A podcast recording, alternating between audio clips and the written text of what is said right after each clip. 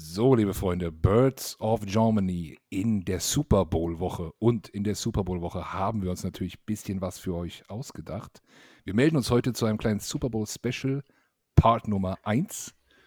Und haben uns dafür einen Gast eingeladen, dem wir sehr, sehr stolz sind, dem wir sehr für seine Zeit danken und den man eigentlich kaum anmoderieren braucht, denn er ist Buchautor, Podcaster, Redakteur, Kommentator, alles zusammen. Adrian Franke ist bei uns. Hallo Adrian. Hallo, vielen Dank für die Einladung. Wir danken, wir danken und äh, ich darf mich nicht mit fremden Lorbeeren schmücken, denn hauptverantwortlich für sein Entscheiden ist unser Vitek. Vitek, grüß dich. Hallo. Ja, also, also auch von mir nochmal ähm, vielen Dank, dass du die, die Zeit genommen hast. In der Super Bowl-Woche ist ähm, das ja ähm, wahrscheinlich nochmal äh, doppelt so viel wert. Ähm, deswegen glaube ich, dass wir ähm, gleich mal loslegen und ich schieße gleich mal mit der besten, mit der ersten Frage los äh, und würde sagen, welches Skript hat sich die NFL für dieses Spiel ausgedacht? Sehr gut, ja. Also wenn wir, wenn wir Drama wollen, dann, dann äh, muss es ja eigentlich irgendwie sowas sein, dass das Jalen Hurts mit der letzten Minute den entscheidenden Touchdown macht, irgendwie sowas in der Richtung, dass wir so die, das, das Märchen dann rund haben. Ne? Äh, das wäre ja so die, die krönende Kirsche obendrauf. Aber ich finde es wirklich, also ich muss wirklich sagen, es ist ein Super Bowl, ah, ich freue mich immer auf den Super Bowl, aber es ist ein Super Bowl, auf den ich mich sehr freue, weil ich glaube, das sind zwei Teams, die jeweils wirklich unterm Strich die besten beiden Teams ihrer Conference waren dieses Jahr. Ich habe das vor den Championship Games auch schon gesagt. In meinen Augen waren das auch die vier besten Teams in den, in den Championship Games, die ähm, gespielt haben. Und ich, ich finde, man kann sehr gut argumentieren, dass sich jeweils die beiden Besten aus ihrer Conference auf die ganze Saison gesehen haben, auch durchgesetzt haben. Ähm, und dann ist es ja einfach ein, super spannendes Spiel, was so also, in, in je, also es hat so viele Schichten von Stärke zu Schwäche, je nach jeweils, wo da die Matchups sind, aber logischerweise auch, wie diese Teams zustande gekommen sind. Das sind ja schon, allein das sind ja schon komplett unterschiedliche Ausgangslagen. Auf der einen Seite eben Chiefs-Kader, der in einer ganz anderen Stage ist, was, was, was das Roster-Building angeht, weil natürlich, wenn du einen teuren Quarterback hast, dann, ja, dann musst du halt einen Tyreek Hill wegtraden, zum Beispiel, ähm, an irgendeinem Punkt. Und die Eagles auf der anderen Seite, die halt wirklich dieses unheimlich komplette Team gebaut haben, ähm, eine Wahnsinns-Offseason auch hatten und jetzt halt logischerweise hoffen, die, die Früchte davon auch zu ernten. Ähm, und jetzt, wenn du jetzt mal zurückblickst, äh, zurückblickst ähm, und zurückspulst, äh, vor in die Preseason vielleicht noch äh, und, und vielleicht sogar bis zum, bis zum Draft und die Free Agency, ähm, hättest du mit diesem Erfolg gerechnet, äh, beziehungsweise ähm, was hat dich jetzt da am, am meisten beeindruckt, beziehungsweise überrascht bei diesem Eagles-Team? Es ist schon die Entwicklung von Jalen Hurts. Das würde ich schon als erstes nennen. Ich habe also ich hatte die Eagles in der, in der Preview auf die Saison, also so Ende August dann irgendwann, hatte ich die Eagles als so ein, ein, potenzielles Überraschungsteam in der NFC. Das war so mein Eagles und Niners tatsächlich, das waren meine beiden potenziellen Überraschungsteams in der NFC. Ähm, und in beiden Fällen ja eben letztlich irgendwo sehr kompletter Kader, Quarterback Fragezeichen. Ich war extrem begeistert von der Eagles Offseason insgesamt. Ähm, der AJ Brown Trade hat in meinen Augen wahnsinnig viel Sinn ergeben. also, das war nicht nur der Spieler, der den einfach gefehlt hat, sondern auch vom Preis her, vom Gesamtvolumen her. Das fand ich das sehr, sehr sinnvoll. Ähm, ich mochte das Reddick-Signing, weil ich gesagt habe, das ist für mich auch ein Hinweis darauf, dass die Defensiv vielleicht ein bisschen anders was machen wollen als im Vergleich zum Vorjahr, wo die Defense ja sehr, sehr statisch war und man, man Playoffs, Playoffs gegen die Bucks war dann so das, das krasseste Beispiel, aber wo man halt einfach gesehen hat, okay, hier muss mehr noch entwickelt werden. Diese Defense muss in der Lage sein, variabler zu agieren. Und dann halt diese beiden Spieler, die sie für die Secondary Gold da mit Bradbury und Gardner Johnson letztlich für Peanuts ein Stück weit.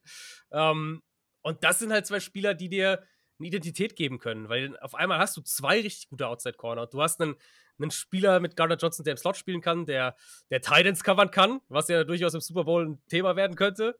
Ähm, und plötzlich hattest du wirklich so diesen Kader, wo du drauf guckst und sagst, ja, was ist jetzt hier eigentlich die Schwachstelle? Ja, vielleicht, vielleicht Linebacker, aber selbst da waren sie jetzt dann unterm Strich deutlich besser, als ich das gedacht hatte.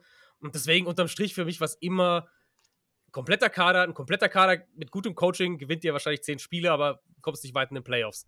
Du brauchst halt den Quarterback. Und diese Entwicklung von Jalen Hurts, die habe ich so sicher nicht erwartet. Und das war für mich der, der Knackpunkt auch, warum die Eagles letztlich ja, so dominant in der Regular Season waren und letztlich ja auch äh, sehr, sehr dominant in den Playoffs.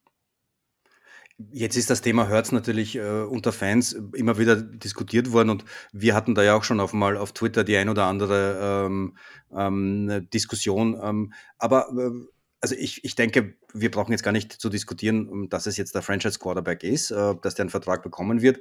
Ähm, aber so jetzt gemessen an der Überraschung von dieses Jahres, wo glaubst du, ähm, ist jetzt das Ceiling? Also wir mussten ja uns alle korrigieren, dazu zähle auch ich. Aber wo siehst du jetzt da sein Ceiling tatsächlich, wenn das Team jetzt nächstes Jahr vielleicht sogar ein bisschen, bisschen abbaut, weil all die, die, mhm. die Free Agents werden wir nicht halten können. Aber ähm, ja. inwieweit würdest du dich und, und vielleicht die gesamte Footballwelt, äh, die dieselben Zweifel gehabt hat, korrigieren? Ich würde sagen, ähm, sein Ceiling liegt Stand jetzt irgendwo so in der zweiten Hälfte der Top 10 100 Quarterbacks. Also ich glaube, wenn wir jetzt sagen, über die nächsten fünf Jahre, wie du gesagt hast, gehe ich auch voll mit, der Kader wird nicht so stark bleiben. Weiß ich, wie ihr, ihr, ihr seid da viel tiefer drin als ich, aber ich vermute, dass Jason Kelsey zurücktreten wird nach diesem Super Bowl. Ähm, ich, ich vermute, vermute, dass es defensiv die ein oder andere, den einen oder anderen Abgang auch geben wird. Ähm, genau. Und dann früher oder später hast du eben mehr ein Team, da wo die Chiefs jetzt natürlich gerade stehen, das ist so die, der Blick in die Zukunft. Du musst halt bestimmte, oder du kannst bestimmte Leute nicht mehr bezahlen und der Quarterback muss ein Stück weit das dann auch auffangen können. Ich bin mittlerweile deutlich optimistischer, dass Hurts das kann im Vergleich zu noch vor einem Jahr, selbst vor einem Jahr und, und vor zwei Jahren gar nicht erst zu sprechen. Ähm, ich denke, wenn, er, wenn wir Jalen Hurts in so ein durch, durchschnittliches Team packen würden, dass wir irgendwie sowas rund um Quarterback 7 bis 10 vielleicht rausbekommen. Was viel mehr ist, als ich vor der Saison gedacht hätte. Ähm, und da spielen viele Sachen mit rein. Das Rushing ist natürlich ein toller Floor. Wenn du einen Quarterback hast, der in dieser Volume laufen kann und der mit diesem, ähm, mit dieser, ja, mit dieser Effizienz irgendwo auch laufen kann, das ist natürlich ein toller Floor. Aber entscheidend ist dann letztlich halt schon für mich, dass er sich als Passer nochmal deutlich weiterentwickelt hat. Und das war im College ein Stück weit schon zu sehen. Ich war trotzdem, als er in, in, in die NFL kam, war ich trotzdem skeptischer, ob er, ähm, ob er diesen Sprung nochmal so machen kann. Und dieses Jahr hat er ihn gemacht. Kurzes Timeout von meiner Seite. Ne? Vitek, hier merkt mal, was, mit was man es zu tun hat. Ne? Drei Fragen, so viel Antwort schon. Das ist, äh, ist, der, ist der absolute Hammer.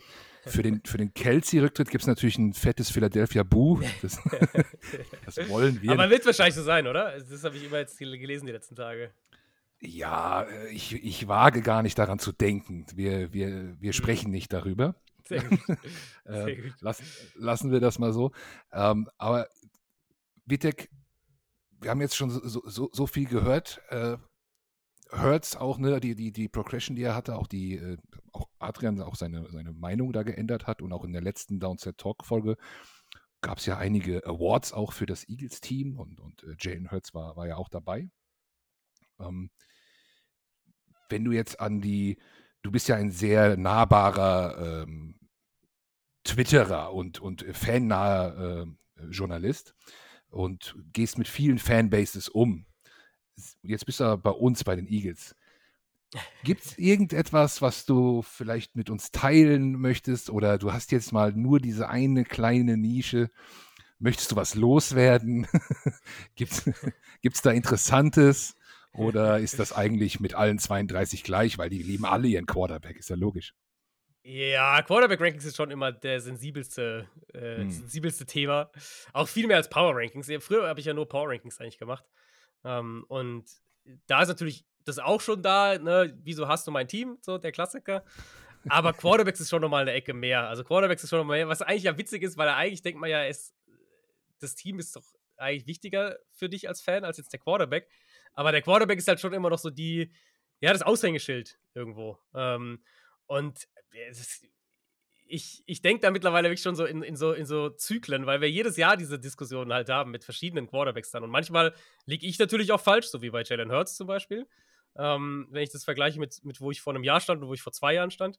Und dann hast du aber eben natürlich auch immer die andere Seite und das sind halt die Quarterbacks, wo ich skeptischer bin als die Fans und im Endeffekt ich halt dann recht habe. Und das geht in beide Richtungen mal und ja, das sind, äh, das sind immer, das sind immer sensible Themen, aber ich versuche es natürlich einigermaßen sachlich trotzdem zu halten. Aber wenn wir schon beim Thema Quarterback sind, also da ist ja, wir brauchen, glaube ich, nicht, äh, nicht darüber diskutieren, wer ganz oben steht. Also an der Nummer eins ähm, und hat auf jeden Fall Chancen für, für den GOAT-Titel äh, in vielen Jahren. Ähm, steht Mahomes. Äh, also da brauchen wir, glaube ich, gar nicht drüber mhm. diskutieren. Ähm, auf der anderen Seite haben wir es mit den Eagles, mit einem Team zu tun, das, wie du sagst, wahrscheinlich den besten Roster hat. Was was zählt für dich äh, ein Stückchen mehr? Also ähm, die Magie Mahomes, von Mahomes oder die, die, die Komplettheit des Kaders der Eagles? Also, wenn du mir jetzt sagst, da müssen wir ja Jalen Hurts rausdenken, sozusagen, weil Hurts ist ja dann zu gut schon fast wieder, um den da mit drin zu haben. Dann müssen wir sagen, jetzt sagen wir, Minshew würde spielen. Das ist irgendwie so ein Backup-Level-Quarterback. Dann würde ich den Mahomes-Faktor nehmen, weil ich, ich glaube, also gerade mal, also Mahomes ist halt schon dieses, natürlich das extremste Beispiel, aber zu sehen, was er und Andy Reid und Travis Kelsey muss man fairerweise auch mit dazu nehmen, aber was die halt machen können, jetzt gerade dieses Jahr wieder, du, du tradest einen der gefährlichsten Receiver der Liga weg und hast die beste Offense in der NFL. Und schauen wir auf, also das war ja ein Thema letzte Offseason, jetzt schauen wir auf die anderen Teams. Die Packers traden Devante Adams weg, ja, die haben einen deutlichen Rückschritt gemacht. Die Titans traden AJ Brown weg, die haben einen deutlichen Rückschritt gemacht. Also sonst, und umgekehrt natürlich, Brown kommt zu den Eagles, riesen Impact. Hill kommt zu den Dolphins, riesen Impact. Adams kommt zu den, zu, zu den Raiders, Top 5 Receiver wieder gewesen. Ähm, und die Chiefs fangen das halt nicht nur auf, sondern sind unterm Strich sogar fast besser. Das ist halt schon extrem. Und ich glaube, da kommst du halt wirklich an diesen Punkt, wo du sagen musst, ja, äh, das, da, da erleben wir gerade auch echt was Großes. Also das, was Mahomes da macht und, und ähm, der Erfolg, den er und Andy Reid haben, das ist schon, das ist schon außergewöhnlich. Also, äh, und wenn wir schon von Mahomes sprechen, ähm, äh, ich, ich meine, gegen Mahomes zu spielen ist ja, ist ja, ist ja Albtraum. Äh, und äh, wie stoppt man ihn? Also mit, mit, Blitz, äh, mit Blitz kannst du ja nicht, hm. Nicht ankommen. Also ich glaube, der ist ja da irgendwie ganz top, also Bottom zwei oder drei äh, ist ja ähm, was, also was man mit dem Blitz gegen, gegen äh, mhm. äh, Kansas City ausrichten kann. Ähm, und allerdings blitzen die Eagles ja nicht besonders aggressiv. Äh, kommt das der Defense der Eagles entgegen? Weil äh, die spielen ja dann eher ähm, mit Foreman Rush und, und was für ein Rush mhm. das ist. Ähm, also kommt das dem System von Gannon eigentlich entgegen? der ja eigentlich eher die Big Plays verhindern will und, und dann eher mehr auf den, auf den hervorragenden Foreman Rush setzt. Ich muss sagen, seit dieser Saison gibt es für mich kein Patentrezept mehr gegen Mahomes. Letztes Jahr haben wir das ein Stück weit gesehen. Da hat er ja wirklich auch einen Durchhänger gehabt in der Saison, wo wir diesen Effekt gesehen haben, dass Defenses eben sie dazu gezwungen haben, geduldig zu spielen, dazu gezwungen haben, ihr müsst uns schlagen ohne die Big Plays. Tyreek Hill hatte ja auch eine relativ ineffiziente Saison noch gehabt, dann seine letzte Kenntnis, also für seine Verhältnisse ineffizient. Um, ähm, und Mahomes wirklich auch ein bisschen gestruggelt hat damit. Das wurde dann schon im Laufe des Jahres besser. Und dann haben wir aber noch mal so einen krassen Crash gesehen in der zweiten Hälfte vom AFC Championship Game damals gegen die Bengals, als die dann angefangen haben, ähm, acht in Coverage zu droppen, nur noch drei zu rushen und plötzlich die, wie der Stecker gezogen war aus der Offense. Dieses Jahr haben wir eine klare Veränderung in der Offense gesehen in Kansas City, dass sie eben deutlich mehr übers Kurzpassspiel kommen, dass sie deutlich mehr auch über Formationen und Personell kommen. Also zum Beispiel die Chiefs, ich meine, die Chiefs vor zwei, drei Jahren waren ja so das 11 Personell, Spread Offense, Air Raid noch mit drin, Team äh, ligaweit. Und jetzt spielen sie halt wirklich mit am meisten zwei und drei Titans, ähm, gehen in enge Formationen und fangen halt an, also auf eine ganz andere Art und Weise zu gewinnen. Und deswegen ist es für mich, also Blitzing, wie du schon gesagt hast, ist, glaube ich, würde ich niemandem raten, Maums zu blitzen. Ich glaube, das ist grundsätzlich nie der richtige Weg ähm, jetzt für einen Gameplan. Und ich glaube auch, ich meine, wir haben das dieses Jahr gesehen, dass Defenses deutlich mehr Man-Coverage spielen gegen die Chiefs, weil halt Hill nicht mehr da ist. Aber es hat nicht funktioniert. Also deswegen ist das jetzt auch nicht unbedingt, dass ich sage, er muss halt irgendwie aggressiv Man-Coverage spielen. Für mich ist es immer noch, und es ist mit das Schwerste in Coverage, für mich ist es immer noch auf einem ganz, ganz hohen Level Zone-Coverage zu spielen mit einem Foreman-Rush. Also diszipliniert zu sein in deinen Zones. Da haben wir am ehesten noch gesehen, dass sie damit hier und da gestruggelt haben. Ähm, aber jetzt, also mit dem, was wir diese Saison von dieser Offense gesehen haben, würde ich klar sagen, da gibt es einfach kein, es gibt kein Patentrezept, das man da anwenden kann. Jetzt ist äh, bei den Eagles ist ja auch noch eine, eine ziemliche Besonderheit äh, zu vermerken. Die spielen ja tatsächlich mit allen 22 Startern. Zwar bisschen banged up, also Lane Johnson vor allem und Maddox hat auch ein bisschen mit dem, äh, mit dem C zu tun. Aber äh, wie, wie, also nicht, dass, dass das Kansas City jetzt besonders äh, angeschlagen wäre, aber äh, wie einzigartig ist es, dass eigentlich mal tatsächlich ein Team mit allen 22 mhm. Äh, in den Super Bowl geht? Und wem ist das zu verdanken? Weil, weil das ist, das wäre dann meine nächste Frage halt in Bezug auf Siriani, weil der hat das Training ja doch umgestellt. Mhm. Ja, ich meine, also so Belastungsmanagement spielt, spielt auf jeden Fall eine Rolle. Ist natürlich ist es irgendwo auch Glück, weil du kannst perfekte Belastung ausgemanagt haben und dann tritt der einmal blöd auf und reizt sich das Kreuzband. Das, das, ne, das wissen wir alle, das kann halt passieren und da ähm, gehört Glück natürlich mit auch dazu. Aber das sehen wir ja letztlich auch jedes Jahr. Nicht, dass alle 22 fit sind, das sehen wir sehr selten. Ähm, aber dass halt letztlich die Teams, die am gesündesten sind, dass die halt auch dann weit kommen. Von den Top-Teams natürlich. Ähm, die Rams waren ja auch so ein Beispiel. Klar, die haben dann Robert Woods verloren letztes Jahr. Haben, hatten da ja aber schon Odell Beckham geholt. Also sozusagen der direkte Ersatz war schon da. Und ansonsten sind die echt ziemlich fit durch die Saison gegangen. Und ähm, ich glaube, dieser Aspekt wird, der fällt einem jährlich dann auf, wenn man vor dem Super Bowl steht und drauf guckt und sagt, ja krass, da fehlt ja irgendwie nur ein, zwei Leute. Mein Chiefs, ja, ne, wer, wer, fehlt bei den Chiefs? Sind ein, zwei Leute, das sind nicht viele. Ähm, das ist schon sehr auffällig eigentlich Jahr für Jahr, dass wenn wir so sagen, wir haben so einen Pool aus zehn Top-Teams, oft sind die, die halt wirklich ges am gesündesten sind, die kommen halt auch mit am weitesten. Und, und ähm, das Coaching auf jeden Fall und Belastung und natürlich auch Physio äh, ist, spielen da eine wichtige Rolle. Ist das, ist das jetzt ein Modell, das Zukunft machen wird? Weil, äh, also man sieht ja dann doch bei, bei, bei, bei Siriani hat ja das, das, das Training komplett umgestellt. Also da wird ja kaum noch im Sommer trainiert, also beziehungsweise Minicamp fällt aus, die, die Stunden werden reduziert, es gibt halt Walkthroughs und, und, und, und solche Dinge. Und glaube ich, ähm, mit Ausnahme der Bengals macht keiner so ein leichtes Programm. Ist das neue Schule oder ist das, äh, also macht das Zukunft oder ist das ähm, im Vergleich zu den harten Hunden von früher? Hm. Ähm, oder ist das tatsächlich eher, eher Glück und einfach eine, eine andere Art und Weise des, ja, des, des, des Managements halt. Ich glaube, wenn es erfolgreich ist, dann wird es immer Leute geben, die versuchen, das zumindest mal ein Stück weit nachzuahmen. Jetzt, äh, also Shane Steichen und Jonathan Gannon, wenn sie dieses Jahr nicht Head Coach noch irgendwo werden, dann werden sie es wahrscheinlich nächstes Jahr.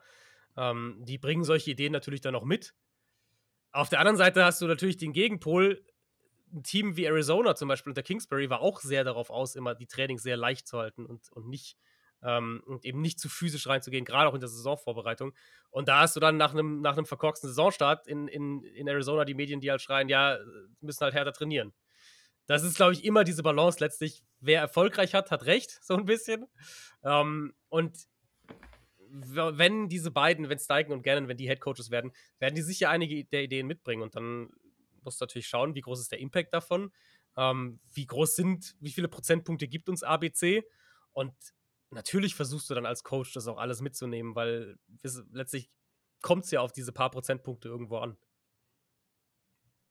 Jetzt hast du auch, ähm, also Carsten? Ja, ich wollte mal fragen, welchen der beiden hättest du denn gerne in Arizona? Ich muss sagen, ich bin schon eher ein Shane Steichen-Fan von den, von den beiden. Ähm, ich glaube aber ehrlich gesagt nicht, dass die gehen dieses Jahr. Also ich glaube, dass die Cardinals und die Colts Anfang nächster Woche irgendwann einen Headcoach verkünden werden. Das ist meine Vermutung. Ähm, und dass die beiden eher nächstes Jahr gehen. Aber, aber dagegen hättest du wahrscheinlich nichts. Nee, also Shane Steichen würde ich gerne nehmen. Gannon, mit Gannon habe ich mich noch nicht so ausführlich befasst. Ähm, zu Steichen kann ich mehr sagen, aber dagegen hätte ich nichts. Äh, letztlich sind wir ehrlich, es ist ein Crapshoot. Also, wenn jemand noch nie Headcoach war, das ist, äh, haben wir jedes Jahr erleben wir das wieder. Hackett letztes Jahr wurde auch gefeiert, dass, die Broncos den geholt haben. Und dann hat er nicht mal eine Saison geschafft. Und da gibt es einfach, äh, ja, das ist einfach so unsicher, wer ein guter Headcoach wird und wer nicht. Ähm, ich glaube, das, das analysiere ich auch gar nicht groß unterm Strich letztlich, weil da muss man einfach, das muss man einfach abwarten, wie die sich als Headcoach schlagen. Also jetzt hast du aber auch äh, vorher schon Arizona angesprochen. Also es ist ja jetzt kein, äh, kein großes Geheimnis, dass du äh, durchaus ein bisschen nahe Verhältnis zu den Cardinals hast. Ähm, und jetzt sind die, jetzt ist bei Arizona ja, ich will jetzt nicht von, von kompletten Neuanfang äh, sprechen, aber weil sie halt einen Quarterback haben, aber das sind doch sehr viele, viele Baustellen. Und mhm. in der letzten Downset Talk Folge habt ihr dann doch den äh, Howie Roseman mit, mit sehr viel Blumen bedacht und, und ihn sehr gelobt. Zu Recht, kann man eigentlich auch nicht anders. Ähm, aber was könnte so ähm, Arizona von jemandem wie Howie lernen? Die langfristige Perspektive. Das ist für mich immer der Knackpunkt. Also, wenn ich an Howie Roseman denke, ist es für mich wirklich die Idee, wie spielst du selbst dieses Long Game und wie nutzt du es aus, dass andere Teams das nicht machen?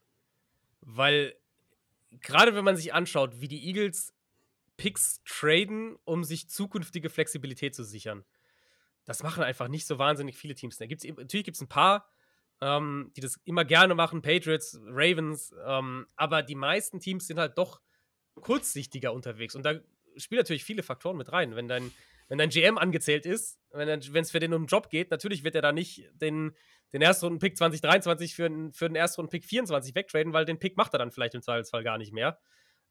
Das spielt natürlich mit rein.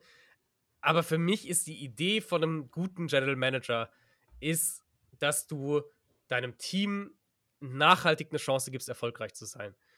Nicht so sehr, welche einzelnen Spieler du pickst oder selbst verpflichtest. Weil das ist für mich so, ja, gut, also Howie Roseman hat ziemlich crappy Receiver gedraftet. Das, äh, oder, oder auch geholt teilweise. Das ist halt so. Aber das, das, für mich spielt es nicht mit in sein Profil als GM mit rein. Sondern die Idee für mich ist dann fast eher wiederum positiv zu sagen, okay, er hat schlechte Receiver gedraftet, aber er hat dann nicht damit aufgehört, weil es ist eine Value-Position. Er hat einen Devonta Smith trotzdem versucht, in Anführungszeichen. Er hat einen AJ Brown dann via Trade geholt. Also er ist da trotzdem dran geblieben an dieser Position. Und das ist für mich der Knackpunkt, zu sagen, wie kann ein Team nachhaltig über, über mehrere Jahre in einem Titelfenster sein oder zumindest in der Position sein, Playoffs zu spielen. Und deswegen mache ich mir da auch relativ wenig Gedanken, was diesen Kader angeht, wenn, äh, wenn Jalen Hurts dann bezahlt wird. Ist es auch, ist der Fokus auf, auf die Trenches, ähm, also O-Line und D-Line, ist das auch etwas, was, also es zeichnet zweifellos die Eagles auf, aber ist das äh, aus, aber ist das auch etwas, was, wovon andere ähm, Teams lernen können? Also jetzt nicht, ja, ähm, das, da, da hier eine Rotation einzusetzen und, und da den Fokus zu machen, dass man halt eine langfristige Basis schafft? Oder ist das einfach nur äh, ein, ein spezielles Ding, was die Eagles halt machen? Ich meine, die Eagles machen es ja echt schon lange. Das ist ja, letzter Super Bowl war ja, stand ja eigentlich auch unter diesem Motto, kann man ja sagen. Ähm, für mich ist es vor allem D-Line. O-Line, natürlich ist es toll, wenn du die beste O-Line der Liga hast, ist völlig klar. Ähm, natürlich gibt dir das auch Vorteile, gerade wenn es zum Beispiel darum geht, einen jungen Quarterback zu entwickeln. Aber wenn du mich bei der Offense fragst, dann bin ich immer noch eher da, dass ich sage, gib mir eine durchschnittliche O-Line und lieber das Geld in die Receiver Tight End, wo auch immer, in die Skill Positions reingesteckt. Während ich defensiv sagen muss, mittlerweile ist schon deutlich mehr, ähm, ist mein Fokus schon deutlich mehr auf die Front gegangen.